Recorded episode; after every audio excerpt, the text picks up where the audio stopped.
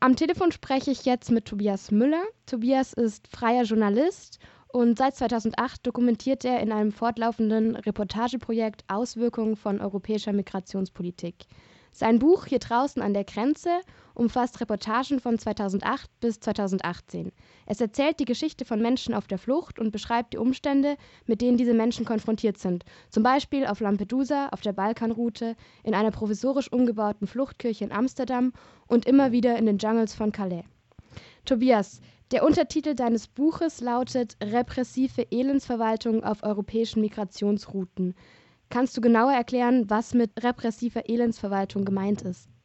Absolut. Es geht eigentlich darum, dass ähm, die Flüchtlingspolitik, wie wir sie in den letzten Jahren ähm, kennengelernt haben, speziell natürlich seit der sogenannten Flüchtlingskrise 2015, eigentlich, ähm, wie jeder sehen kann, keinerlei Lösungen beinhaltet, sondern eigentlich nur das Elend, äh, was natürlich fortproduziert wird durch die Lebensumstände von den Herkunfts-, in den Herkunftsländern eigentlich weiter verwaltet wird. Und es wird verwaltet auf eine Art, die natürlich repressiv ist. Deswegen habe ich das äh, als Untertitel für den Reportagenband ausgesucht.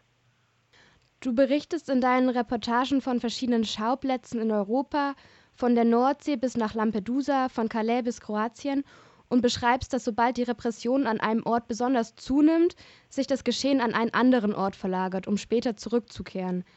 Kannst du das genauer an einem Beispiel erklären?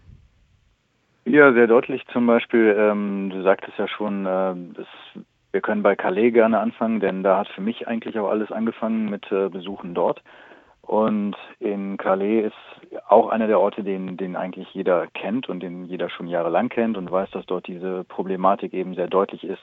Das heißt, man kann in den letzten Jahren immer wieder zurückkommen auf Momente, wo die Repression, wo die ähm, Lebens, wo die Repression zugenommen hat und die Lebensbedingungen für Menschen, die dort auf der Flucht waren und hinüber wollten nach England, eigentlich so stark eingeschränkt wurden, so stark beeinträchtigt wurden und äh, das Leben, Überleben derartig schwierig äh, bis unmöglich gemacht wurde, dass äh, Menschen, die dort waren, eben andere Wege gesucht haben und dann zum Beispiel in belgische Häfen, äh, Hafenstädte sich niedergelassen haben, vorübergehend niederließen.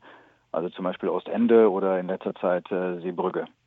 Man kann das zum Beispiel noch ein bisschen illustrieren. Ähm, die Fluchtbewegungen, Migrationsbewegungen nicht nur an der Kanalküste, sondern eigentlich überall laufen natürlich in äh, organisierten ähm, Umständen ab, wo man oft auch dann eben Seilschaften hat, dass Leute vielfach, die denselben Hintergrund haben, ähm, zum Beispiel die Iraner sind hier, die Iraker sind hier, die Kurden sind da, an, an einem Ort sind oder ähm, entlang bestimmter Routen ähm, unterwegs sind. Und auf einmal sah man dann zum Beispiel vor ein paar Jahren in, in Ostende in Belgien, als es dort noch Fähren rüber gab nach England, ähm, Pashtunen, also die Bevölkerungsmehrheit aus Afghanistan, die eigentlich immer in Calais war. Und ich lief dort rum und treffe auf einmal Pashtunen, die vorher noch nie in Ostende am Start waren. Was äh, eigentlich ein klarer Fall ist, dass die Repression in Calais zu diesem Zeitpunkt, das war 2010, 2011 rum, derartig zugenommen hatte, dass ähm, auf einmal die Leute auswichen nach Ostende, 100 Kilometer die Küste hoch. Mhm. Auch jetzt gerade seit 2015 gibt es viele Gruppen und Organisationen und auch Einzelpersonen, die entlang von, von Fluchtrouten Essen, Getränke, Kleidung und Isomatten verteilen. Ähm, das verbessert zwar in dem Moment die Umstände für die Menschen dort, ähm, arbeitet aber nicht gegen das System von der Elendsverwaltung, die du auch angesprochen hast. Mhm. Wie kann deiner Meinung nach in Solidarität mit Menschen auf der Flucht gegen Grenzen gekämpft werden, ohne damit das System der Elendsverwaltung zu stützen? Hast du dazu Ideen oder Ansätze kennengelernt?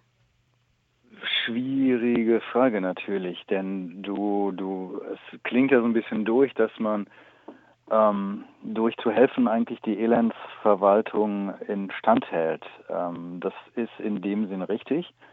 Ich habe aber auch gehört, dass es äh, Leute geben soll, zum Beispiel, die aus, aus politischen Gründen, aus Gründen des politischen Kampfes, ähm, wo man meiner Meinung nach äh, Geflüchtete, Refugees, Flüchtlinge, wie auch immer, äh, instrumentalisiert und sagt, äh, nur wenn die hungrig sind, sind die wütend und äh, dann, dann gibt es auch was zu kämpfen. Ähm, ich denke, dass das eine vor allem das andere nicht ausschließt. Also natürlich müssen auf politischem Weg Sachen geklärt werden und Schritte ergriffen werden und demonstriert werden, äh, welche Initiative man auch immer ergreifen will.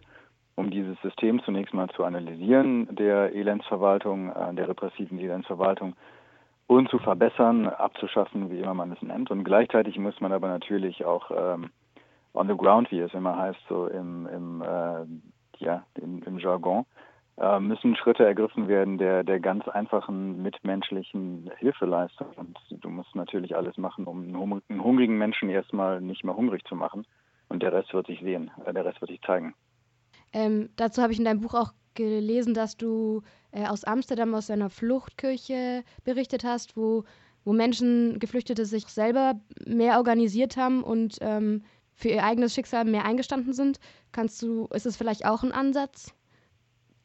Das ist auf jeden Fall ein Ansatz, wobei der, die Situation der Protagonisten äh, der, in diesem Kapitel ähm, ist eine ganz andere, denn das sind Menschen, die quasi in, die sind nicht auf der Durchreise, sondern das sind Menschen, die in Amsterdam in diesem Fall gestrandet sind und eigentlich, wie man hier auf Niederländisch sagt, zwischen das Schiff und das Land gefallen sind, zwischen, zwischen Land und Schiff. Äh, was bedeutet, ihre Asylfälle sind abgelehnt worden, ihre Asylanträge, ähm, und zwar in letzter Instanz, können aber durch verschiedene Umstände eigentlich, wie zum Beispiel, wenn man sich ein Land wie Somalia anguckt, auch nicht nach Somalia abgeschoben werden. Das heißt, die sind hier, die sind hier jahrelang und die haben ja auch eine gewisse Art von Bindung und, und äh, Sozialisation und äh, Infrastruktur in dem Sinn, kennen Menschen zum Teil ähm, und sind quasi hier auf, eine gewisse Art und Weise doch mehr fest als die Leute, die man in Calais oder auf Lampedusa trifft, die ja noch immer irgendwo hin wollen.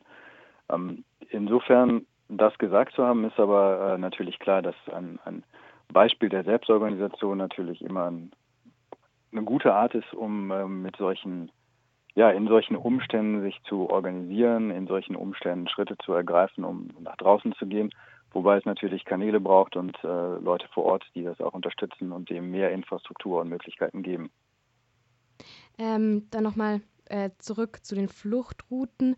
In deinem Buch beschreibst du die Erbauung des Zauns an der serbisch-ungarischen Grenze unter der ungarischen Regierung und in Röschke befand sich das letzte Schlupfloch. Als das geschlossen wurde, durchbrachen Menschen auf der Flucht eine Absperrung am Grenzübergang und Einheiten griffen zu Wasserwerfern und Tränengas. Um das, um das Übertreten an der Grenze wurde als Terror dargestellt. Seitdem wird von RechtspopulistInnen in ganz Europa die Verknüpfung von Terror immer häufiger gezogen.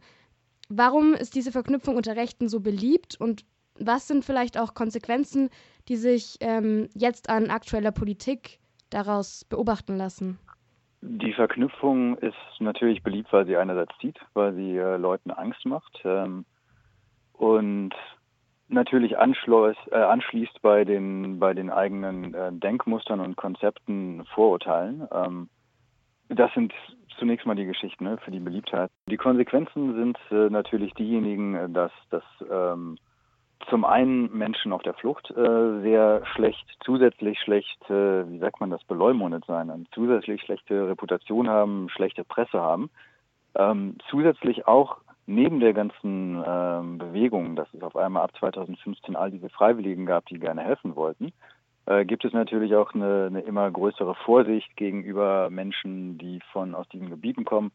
Ähm, und natürlich wird in der öffentlichen Meinung auch zunehmend ähm, eigentlich die Thematik verknüpft. Das heißt, man denkt, jemand, der auf der Flucht ist, kann auch sehr leicht vom IS sein. Und ähm, naja, man muss die, die, die Verknüpfung tatsächlich auch nicht äh, aus der Welt reden oder, oder die Augen dafür schließen, dass es eine wie auch immer große oder kleine Schnittmenge gibt so. Also ich kann mich selber erinnern an, an einem Lager in ähm, Kroatien, das auch in dem Buch beschrieben ist, dass mir Leute dort erzählten, ja klar gibt es hier IS, das heißt, es sind vermutlich Leute äh, oder sehr sicher Leute mit rüber geliftet. Ähm, ich denke, die Aufgabe, die uns bevorsteht, ist natürlich diejenige, es zu analysieren und versuchen, das eine vom anderen getrennt zu halten. Und die Tatsache, dass es sich in gewissen Fällen überlappt, eigentlich nicht äh, dazu führen darf, dass es einen Generalverdacht gegenüber geflüchteten Menschen gibt und man die entsprechenden Konsequenzen daraus zieht, was wieder in die Richtung geht, dass äh, diese Parteien, die du gerade angesprochen hast, natürlich äh, daraus ihren Nutzen ziehen können also verschiedene Geschichten erzählen, höre ich da auch raus. Das führt gerade auch zu der Frage noch, dass in, seit 2015 war die Presseaufmerksamkeit auf Themen zu Flucht und Migration ziemlich groß und es wurden auch mehr Geschichten erzählt über Menschen, die auf der Flucht sind. Ähm, jetzt geht die mediale Aufmerksamkeit wieder ein bisschen zurück. Siehst du da auch Gefahren darin oder was, was könnte das für die Zukunft für Menschen auf der Flucht bedeuten? Du meinst, dass die mediale Aufmerksamkeit zurückgeht? Ja, genau, dass, dass niemand mehr so genau hinschaut vielleicht. Ja, ich, ich denke, dass die, die mediale Aufmerksamkeit, da muss man äh, sehr genau mit sein eigentlich. Die mediale Aufmerksamkeit hat eigentlich meines Erachtens äh, noch nie großartig dazu geführt, dass sich die Situation wirklich verbessert hat. Ähm, es ist natürlich auch äh, die Idee auf oder ein, eine, wie sagt man, eine Erkenntnis, der man, in der man gelegentlich, äh, bei der man gelegentlich landet, wenn man, wie ich, an solchen Orten ist und versucht darüber zu schreiben und das zu beschreiben.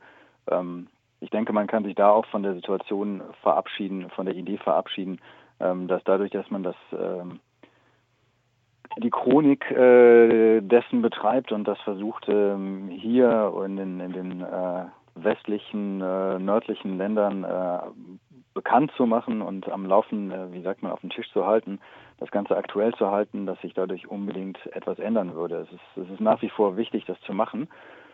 Aber natürlich ist es äh, die Vorstellung, dass es dann einen direkten Draht zu einer Verbesserung der Situation gibt, eigentlich relativ naiv so. Auf der gleichen, ähm, umgekehrt würde ich sagen, dass wenn das Thema verschwindet, es deswegen auch nicht heißt, dass es schlimmer ist. Man kann eigentlich sich die Situation der ganzen letzten Jahre an, denke ich, jedem willkürlichen Punkt, zum Beispiel auf der Balkanroute in Serbien, in Bosnien eigentlich rausgreifen und gucken, dass die Situation eigentlich durchgehend immer furchtbar war. Da hat sich eigentlich nie großartig was verbessert. Und äh, naja, so ein Buch ist äh, ein kleiner, ähm, mitunter hilfloser Schritt, das äh, Versuchen trotzdem aktuell zu halten. Aber natürlich muss man eigentlich gucken und äh, drängen, dass politisch das Thema ja auf dem Tisch äh, bleibt, aktuell gehalten wird und äh, natürlich auch Initiativen ergriffen werden müssen, um das zu bewirken.